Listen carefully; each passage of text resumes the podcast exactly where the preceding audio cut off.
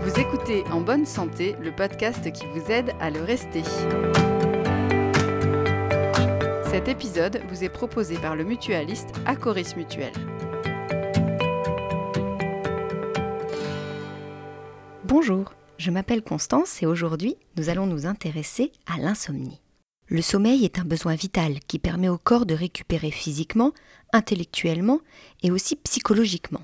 Et pourtant, pour les 15 à 20% de personnes qui souffrent d'insomnie, les nuits ne sont pas toujours de tout repos.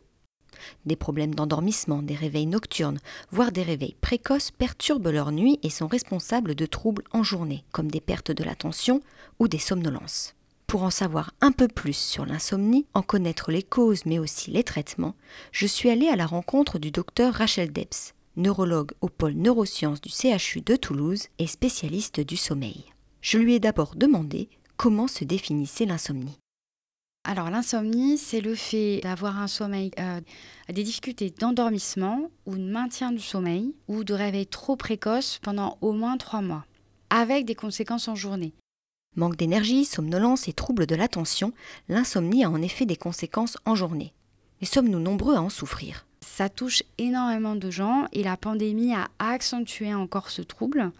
Pourquoi? Parce qu'en fait, il doit y avoir une distinction entre le jour et la nuit et quand on a eu la pandémie, ben, vous étiez dans le même environnement, vous n'avez pas le droit de sortir, il y avait moins d'interactions sociales, vous aviez moins en contact avec la lumière euh, du soleil, etc. Et certaines personnes ont malheureusement ancré ces mauvaises habitudes, ou en tout cas ils ont trouvé que c'était rassurant d'être toujours dans leur chez-soi et avoir moins d'interactions sociales. Et du coup, on a vu ce, ce problème d'insomnie se majorer de manière importante. Mais alors d'où vient l'insomnie? Pour en connaître les causes, le docteur Rachel Debs nous conseille d'aller voir du côté de nos habitudes d'endormissement et de nos comportements. Il y a aussi des terrains plus propices. Plus de la moitié des insomnies chez l'adulte sont en effet dues au stress, à l'anxiété et à la dépression. Alors comment s'en débarrasser? Pour la spécialiste du sommeil, sa prise en charge doit être spécifique et individualisée.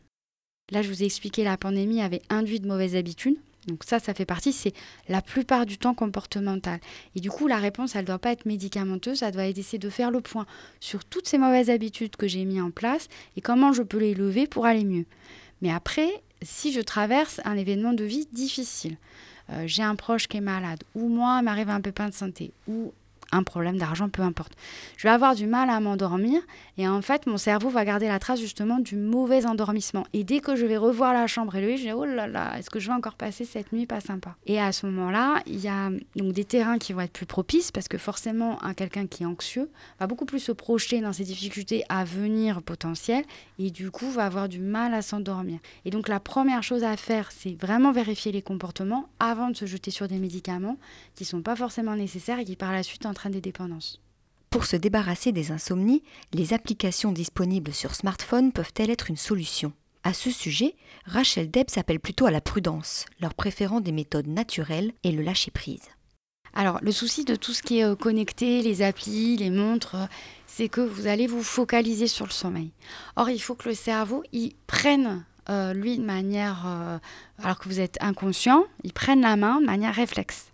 Donc il faut absolument que vous soyez dans le lâcher prise. Or tous ces objets connectés, quels qu'ils soient, ils vont pas vous aider à se lâcher prise. Il faut vraiment qu'on aille vers euh, du simple, du comportement, du naturel. Alors il y a des médecins qui sont formés à ça.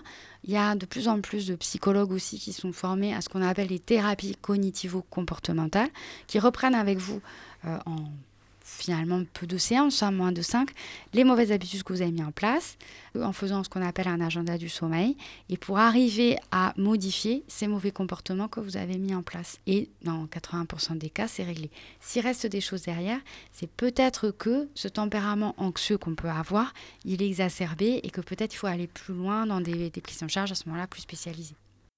Vous l'aurez compris, l'insomnie est généralement comportementale. Alors pour vous en débarrasser, n'hésitez pas à revoir vos rituels de coucher. Évitez par exemple les écrans deux heures avant d'aller au lit, mais aussi les repas trop copieux ou les boissons énergisantes. Préparez-vous une chambre accueillante et apaisante en essayant d'y maintenir une température de 19 degrés. Quelques petites habitudes qui rendront vos nuits plus reposantes. Vous venez d'écouter En bonne santé un podcast du mutualiste Acoris Mutuel. Cet épisode a été produit par le réseau des éditeurs de revues et réalisé par l'agence SIEM.